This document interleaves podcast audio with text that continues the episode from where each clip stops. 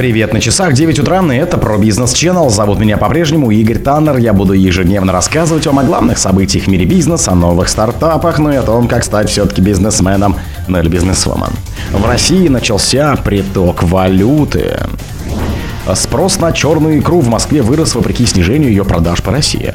Власти обсудят ограничение аренды туристического жилья через агрегаторы. Это большой успех, как прошли испытания нового суперджета. Казахстан приобретает танкеры для перевозки своей нефти через Каспийское и Черные моря. В России назвали последствия внедрения цифрового рубля. Спонсор подкаста Глаз Бога. Глаз Бога это самый подробный и удобный бот пробива людей, их соцсетей и автомобилей в Телеграме. В России начался приток валюты. Текущий курс рубля к доллару и евро говорит о притоке валюты на внутренний рынок. Об этом газете РУ рассказал эксперт по фондовому рынку БКС «Мир инвестиций» Дмитрий Бабин. Тенденция второй половины августа сохраняется. Ключевые валюты умеренно повышаются к рублю, ощутимо откатываясь каждый раз после обновления локальных вершин. Это отражает недостаточный объем предложения иностранной валюты, однако он все же увеличился, судя по тому, что курс рубля не ускорил снижение после завершения налогового периода, как это происходило в предыдущие два месяца, отметил он. Рубль в начале торгов резко подешевел, обновив двухнедельный минимум. Доллар приближается к 96,7 рублям, евро к 105,6 рублям. Юань превышал 13,2 рубля. Однако вскоре курс рубля восстановился, отыграв почти все сегодняшние потери и выйдя в плюс к евро на фоне снижения его мировых котировок. По данным Мосбиржи, на 14.48 по Москве доллар торгуется на отметке 96,37 рублей, евро 104,85. Курс юаня составляет 13,199. До этого Бабин объяснил газете.ру, что геополитика и санкции не дают курсу рубля существенно укрепиться. Спрос на черную икру в Москве вырос вопреки снижению ее продаж по России. В первом полугодии 2023 года число покупок черной икры в Москве и Московской области оказалось на 11% выше. Уровни с января по июнь 2022 года зафиксировали аналитики ресурса Чек Индекс оператора фискальных данных платформа ОФД. За первые полгода 2023 года москвичи потратили на черную икру на 19% больше, чем в прошлом году.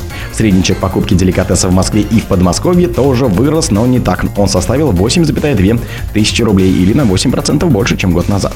Целом по России динамика иная. Число покупок черной икры в январе-июне текущего года оказалось на 5% ниже уровня 2022 года. Но потратили на нее потребители больше, чем год ранее. Продажи в денежном выражении составили рост на 2%. Средний чек на одну покупку в регионах вырос на 7%. За осетровую икру средний чек составил 2,4 тысячи рублей. Почти в 3,5 раза меньше, чем в столичном регионе. Власти обсудят ограничение аренды туристического жилья через агрегаторы. Минэкономразвитие рассмотрит вопрос о запрете для агрегаторов рекламы и продажи жилья для туристов, не прошедшую обязательную классификацию. Эта инициатива была в числе мер по обелению рынка, предложенных на прошедшей 29 августа в Координационном центре правительства стратегической сессии по развитию туризма, которую провел премьер-министр Михаил Мишустин.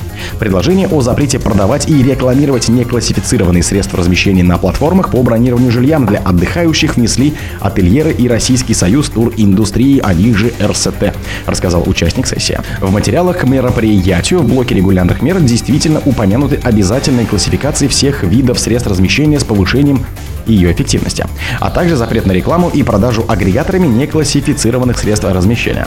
В аппарате вице-премьера Дмитрия Чернышенко подтвердили, что в рамках стратегической сессии представители туристической отрасли дали свои предложения, связанные с легализацией рынка. Приняли решение, что Минэкономразвитие продолжит работу по этому направлению для комплексной проработки предложенных инициатив с привлечением всех заинтересованных лиц, добавил представитель вице-премьера. Это большой успех, как прошли испытания нового суперджета.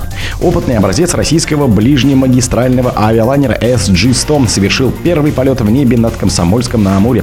Об этом сообщила пресс-служба Минпромторга РФ. Продолжительность полета составила 54 минуты. Он проходил на высоте до 3000 метров со скоростью до 343 км в час. Экипаж выполнил проверку характеристик устойчивости и управляемости самолета в воздухе, проверку систем автоматического регулирования давления в кабине, произвел посадку на облачко и заход на посадку с уходом на второй круг. В ходе испытаний была подтверждена стабильная работа всех отечественных систем, управляемость и устойчивость самолета в воздухе, говорится в сообщении Минпромторга РФ. Самолет пилотировал экипаж, который входит летчики-испытатели Леонид Чекунов и Дмитрий Деменев, а также инженер-испытатель Денис Велижанин. Первый полет суперджета, созданного по программе импортозамещения систем и компонентов, успех многотысячных коллективов предприятий авиастроительной и радиоэлектронной отраслей, входящий в контур управления государственной корпорации Ростех, заявил министр промышленности и торговли РФ Денис Мантуров. Казахстан приобретает танкеры для перевозки своей нефти через Каспийское и Черное моря. Казахстан активно приобретает танкеры, чтобы перевозить свою нефть через Каспийское и Черное море. Об этом сообщает агентство Bloomberg со ссылкой на казахстанскую нефтегазовую компанию. Агентство считает, что массовые приобретения танкеров – признак того, что страна, которая является крупнейшим производителем нефти в Центральной Азии, пытается найти альтернативу своему основному экспортному трубопроводу через Российскую Федерацию. Уточняется, что подразделение Казмунайгаз уже купило два танкера Dead Weight 8 тонн, каждый для перевозки нефти через Каспийское море. По словам заместителя министра энергетики Казахстана Ерлана Акенженова, для работы в Черном море планируют приобрести еще два судна дедвейтом 80 тысяч тонн каждое. Власти Казахстана изучают альтернативные варианты маршрутов доставки нефти. Это делается несмотря на то, что Каспийский трубопроводный консорциум, который проходит через РФ, остается самым выгодным маршрутом для экспорта нефти из страны, отмечают эксперты. В России назвали последствия внедрения цифрового рубля. Внедрение цифрового рубля должно усилить развитие цифровых платежных технологий, а также конкуренцию между банками. Такое мнение в беседе с газетой «Известий» высказал декан факультета экономики и менеджмента Московского областного филиала РАНХИГИС Николай Головецкий.